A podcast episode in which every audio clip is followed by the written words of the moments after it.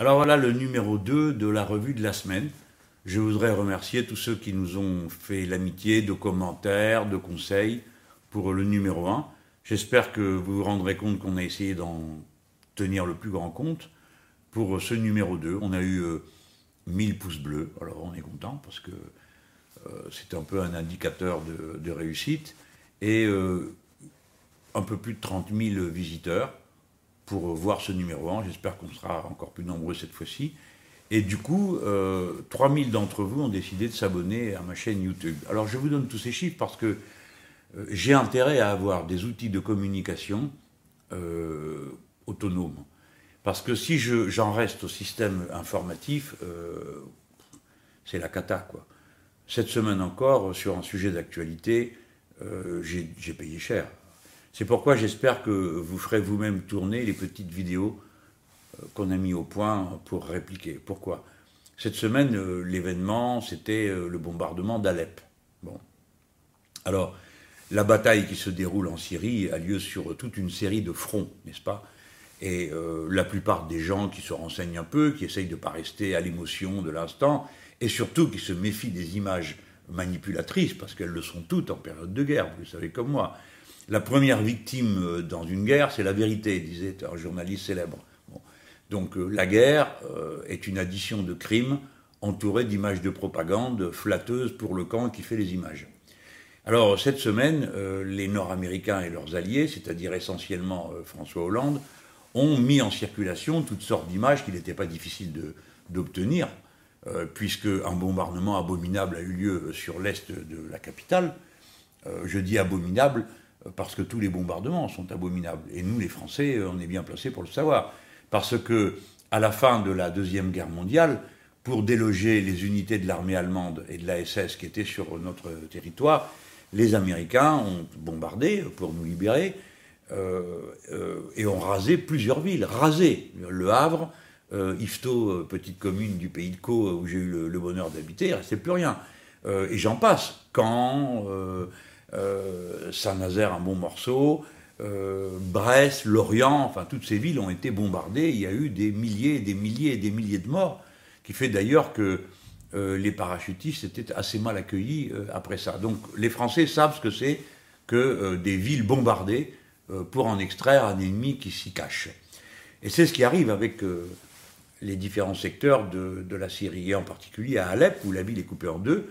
Il y a la partie ouest qui est passée sous le contrôle euh, de l'armée régulière et euh, des Russes, appuyés par les Russes, et la partie Est, euh, qui est armée par les Nord-Américains et qui compose de les groupes dits Al-Nostra, qui sont une branche d'Al-Qaïda, qui sont les gens qui ont assassiné les journalistes de Charlie Hebdo.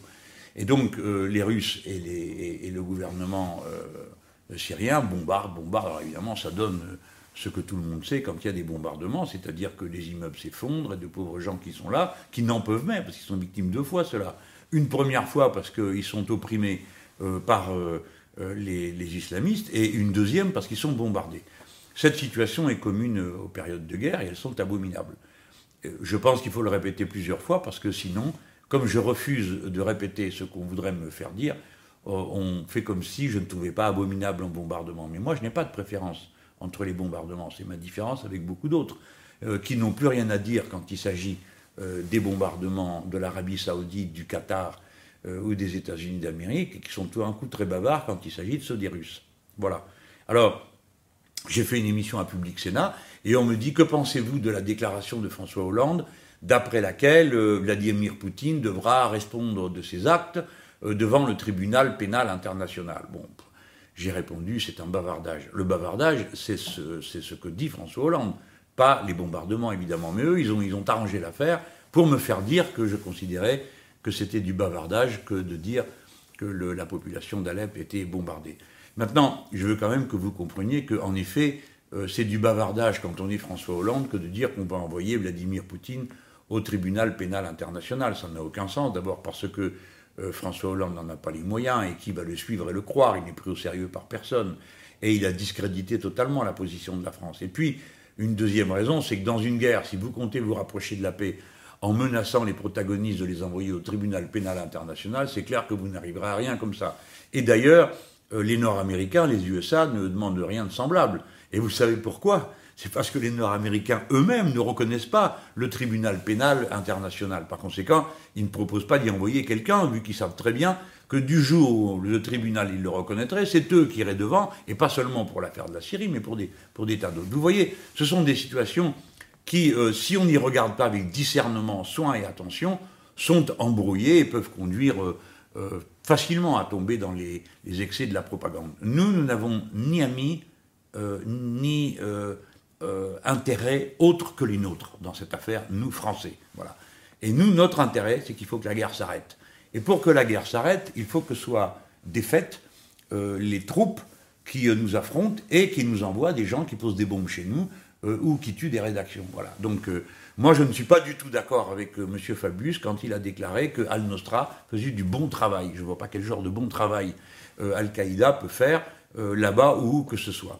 Vous verrez d'ailleurs dans les prochains jours que les mêmes qui poussent des cris à propos des bombardements d'Alep n'en pousseront aucun quand il s'agira de Mossoul, une grande ville kurde de l'Irak, qui est actuellement en phase de préparation à l'assaut, et les Français ont installé l'artillerie. Et ce sont les Français qui coordonnent l'artillerie qui va pilonner cette ville. Et ça m'étonnerait que cette artillerie fasse le tri entre les civils et les combattants. Hein. Euh, bien sûr que non. Donc toutes les guerres sont horribles. C'est pourquoi il ne faut pas faire la guerre. Tous les bombardements sont horribles. C'est pourquoi il ne faut pas créer les guerres qui ensuite rendent nécessaires les bombardements. Toutes ces leçons de sagesse que j'aurais répétées 100 fois avant et 100 fois pendant ne sont jamais euh, prises en compte. On ne prend en compte que la propagande. Alors, euh, dans cette malheureuse Syrie, que se passe-t-il? Les Nord-Américains et leurs alliés ont l'intention de découper ce pays, de manière à pouvoir procéder à des arrangements divers, non seulement pour faire passer les gazoducs et les oléoducs dans des zones contrôlées par les Nord-Américains, mais aussi pour euh, éventuellement refaire euh, la carte du coin. Les Turcs, vous ne le savez peut-être pas, ou vous n'y avez pas prêté attention, sont entrés en Syrie. Imaginez-vous un pays qui rentre chez le voisin. La dernière fois que quelqu'un s'est produit, euh, c'était l'Irak qui était entré au Koweït. Ça a déclenché une guerre contre l'Irak. Là, il ne se passe rien. Non seulement les Turcs sont entrés, mais ils sont entrés pour pourchasser les Kurdes qui, eux, combattent nos ennemis. Vous voyez euh, cette histoire. Et qui soutenons-nous Les Turcs. C'est une histoire de fou. Et les Nord-Américains ont installé des bases euh, dans la partie du pays par laquelle les Turcs sont entrés. On est en train donc de dépecer la Syrie, et chacun y va avec sa propagande. Alors, la dernière remarque à faire, c'est que les Nord-Américains sont très soucieux de faire une propagande très violente euh, contre les Russes et les bacharistes, pour la raison qu'eux-mêmes ont un énorme problème de crimes de guerre. C'est ce qu'a fait l'Arabie saoudite au Yémen, où à force de bombarder, alors ils ont bombardé des hôpitaux, au point que les associations ONG qui étaient là ont fini par partir, parce qu'ils ne se sentaient plus en sécurité. Ensuite, il y a quelques jours, ils ont bombardé un enterrement, en tuant les gens qui se trouvaient là, et tout ça peut être considéré comme des crimes de guerre. Et le crime de guerre, dans la législation, euh, eh bien, ça a une définition assez stricte. Et ceux qui arment ou participent ou préparent euh, ce type d'activité sont eux-mêmes passibles de poursuite. Et les États-Unis d'Amérique craignent qu'à cause des événements au Yémen euh, et du fait que c'est eux qui arment les Saoudiens avec nous, les Français, la France, eh bien, ça tombe mal pour eux, à leur tour, à être accusés de crimes de guerre. Donc vous voyez, c'est la raison pour laquelle la meilleure attaque, c'est la défense, et ils en imputent euh, aux autres. Nous, les Français, nous ne pouvons pas être d'accord avec euh, la continuation de cette guerre. Il faut qu'elle cesse. Et pour la cesser, il faut être écouté. La France n'est plus écoutée, parce que M. François Hollande est, aux yeux de l'univers entier, euh, ce qu'était M. Blair auprès de, du président Bush, c'est-à-dire une sorte d'accompagnateur, de caniche, euh, qui dit oui à tout ce que dit l'autre. Rappelez-vous que le premier acte qu'a fait M. Hollande lorsqu'il a été élu président de la République, c'est de se rendre au sommet de l'OTAN à Chicago en 2012, et il a accepté l'installation des missiles antimissiles que les États-Unis d'Amérique installent en Europe, en Pologne pour être plus précis, pour intercepter, disait-il à l'époque, les missiles iraniens. Entre-temps, la paix a été faite avec l'Iran, dans des conditions d'ailleurs discutables, et euh, on se demande à qui sont destinés ces missiles. Ben, figurez-vous qu'il y en a compris à qui ils étaient destinés. À eux, c'est les Russes. Car évidemment, les missiles installés en Pologne ne visent que les installations de, la, de, la sécurité nucléaire russe, c'est-à-dire de leur armement nucléaire. écoutez les gens, peut-être que tout ça, ça peut vous paraître lointain, parce que, bon, je pense que pas mal de ceux qui m'écoutent sont plus jeunes que moi. Mais euh, vous savez, quand euh, l'URSS avait installé des missiles à Cuba, ça a failli déclencher la guerre mondiale. Ils étaient à 150 km, ce qui à l'époque était une portée euh, tout à fait accessible à, un petit missile. Là, nous sommes dans des distances tout à fait comparables. Et les Russes savent que les Nord-Américains les menacent. Au demeurant, le chef d'état-major des armées américaines a dit que le conflit avec la Russie et la Chine était quasi inévitable, parce que les Nord-Américains sont sur deux fronts, avec la Chine et avec la Russie. Donc j'adjure qu'on comprenne que nous sommes menacés d'une guerre généralisée, et qu'on va à la guerre généralisée en général par petites étapes, où on habitue les opinions, où euh, la propagande de guerre vous fait trouver normal quelque chose que, à froid et de sang-froid, vous ne trouveriez jamais normal. Alors, à froid et de sang-froid, dites-moi quel intérêt nous avons à avoir installé des batteries de missiles antimissiles à l'est de l'Europe, alors que ceux qui vont prendre les coups en riposte, c'est nous. Ce ne sont pas les Nord-Américains, c'est nous, les Européens, qui prendront les coups en riposte. Il ne faut pas aller à la guerre. Il faut empêcher la guerre d'avoir lieu. Et il faut donc empêcher l'engrenage qui, en partant d'Alep, peut nous amener jusqu'aux frontières de la Russie en passant par l'Europe. Voilà ce que je voulais vous dire. Je vous adjure d'écouter mon discours. C'est celui de quelqu'un qui veut la paix. Je ne suis pas en train de soutenir je ne sais qui contre je ne sais qui. Je ne m'occupe que de nos intérêts, à nous les Français. Notre intérêt est que la guerre là-bas s'arrête et qu'elle n'ait pas lieu en Europe. Notre intérêt est que la guerre s'arrête là-bas et qu'elle n'ait pas lieu en Europe. On verra ce que sera euh, le jugement de l'histoire après une période pareille. Moi, je vous renvoie à ce que disait Jean Jaurès avant la Première Guerre mondiale. Il faisait appel auprès de ses concitoyens à la seule chose qui compte, la raison, le discernement, ne pas se laisser emporter par les propagandes, les images. On fait dire ce qu'on veut à des images. Vous le savez tous maintenant, surtout la jeune génération qui est beaucoup plus habituée que l'ancienne aux images et qui a un regard critique dessus. Si vous voulez vraiment lire un livre qui vous, vous fera peur, hein, c'est Orwell 1984. Dans Orwell 1984, vous avez trois pays qui portent des noms bizarres, qui se font une guerre dont personne ne sait rien, euh, sinon qu'on en entend parler et qu'on appelle sans cesse à la mobilisation. Et c'est un peu ce qu'on vit aujourd'hui avec des grands blocs qui sont en train de se constituer. Et les États-Unis d'Amérique veulent faire avec l'Europe un grand bloc. Leur idée, c'est que l'Occident, comme ils disent, est menacé de passer à la dernière place face aux Asiatiques euh, euh, et, aux, autres populations émergentes. Et donc, il faut que l'Occident, comme il dit, se regroupe pour former une seule puissance pour faire face aux autres. Alors, tout ça, c'est une, vision. Hein. Euh, c'est une absurdité. Donc voilà, c'est ça l'idée des Nord-Américains. Et pour que ce monde-là fonctionne, avec trois, blocs euh, qui se font face et qui sont en guerre, sans qu'on en connaisse vraiment les raisons, en fait la raison c'est la cupidité, c'est le capital à accumuler, c'est les profits, eh bien il y a des gens qui s'occupent de faire euh, que les citoyens se tiennent tranquilles à la niche. Comment font-ils C'est Big Brother, le grand frère. Le grand frère surveille tout le monde. Il y a des caméras partout. Moi, quand j'ai vu ça, j'étais jeune homme, on n'arrivait même pas à imaginer ce que ça pouvait être une caméra qui vous surveille à la maison ou dans la rue. Ben, maintenant, c'est fait. Et il y a même mieux que la caméra qui vous surveille à la maison ou dans la rue. C'est votre propre téléphone, les gens. Le téléphone avec lequel vous n'arrêtez pas de jouer sans arrêt là, quand vous êtes en smartphone. Eh bien, cette machine-là, que vous le vouliez ou non, elle peut se déclencher toute seule pour écouter votre conversation ou vous filmer grâce à la caméra qui est dessus. Alors vous me direz, je vois pas pourquoi ils me filmeraient. Ben oui, je me demande bien pourquoi. Mais en attendant, ils le font. Hein, et ils ont appris à utiliser des systèmes qui permettent, grâce au téléphone et grâce aux images prises par les autres, de repérer qui est dans une foule, qui s'y trouve, etc. Et vous-même, vous n'êtes pas toujours très malin, qu'est-ce que vous faites Vous dites qui c'est qui était avec vous? Marquez les noms hein, que vous tapez pour euh, les faire reconnaître. Donc, euh, une fois qu'ils ont fait ça, on surveille tout le monde, on a fabriqué une fausse frontière, une fausse raison de guerre, il ne reste plus qu'à voler les mots. Et dans 1984, vous verrez comment le tyran vole les mots.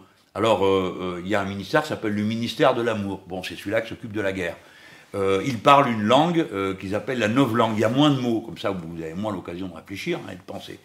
Voilà. Eh bien, cet univers qu'on appelle orwellien, hein, à cause de ce, de ce, livre 1984, c'est celui qui est en train de se mettre en place sous vos yeux. Alors les gens, vous laissez pas faire. Hein.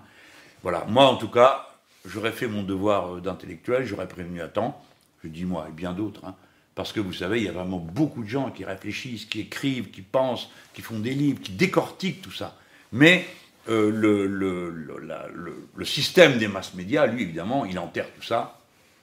Et il conditionne, il prépare les cerveaux, il, il les dresse, il ment, il fausse, il triche. Bon, voilà, vous savez, euh, euh, voilà, 9 milliardaires possèdent 90% de la presse euh, écrite de ce pays et, et audiovisuelle, c'est pas rien, hein, pas rien. Hein. Ben voilà, c'est comme ça. Et ce monde-là, c'est celui dans lequel vous vivez, dans lequel je vis, moi comme vous. Sauf que le plus pénible pour moi, c'est qu'en plus, ils me font dire des choses que je ne dis pas. ils me font penser dans leur petite case, toute petite, où il faut que tout le monde soit à sa place. Alors, à Alep, vous êtes soit avec Bachar al-Assad et Poutine, soit avec ce bon monsieur Obama et ce bon monsieur Hollande. Et là-dedans, évidemment, dans les deux cas, euh, où est la place de l'intelligence? Voilà, c'est celle que chacun d'entre nous euh, va se donner. Je voulais vous dire euh, tout ça avant de passer au deuxième point de ma revue de la semaine.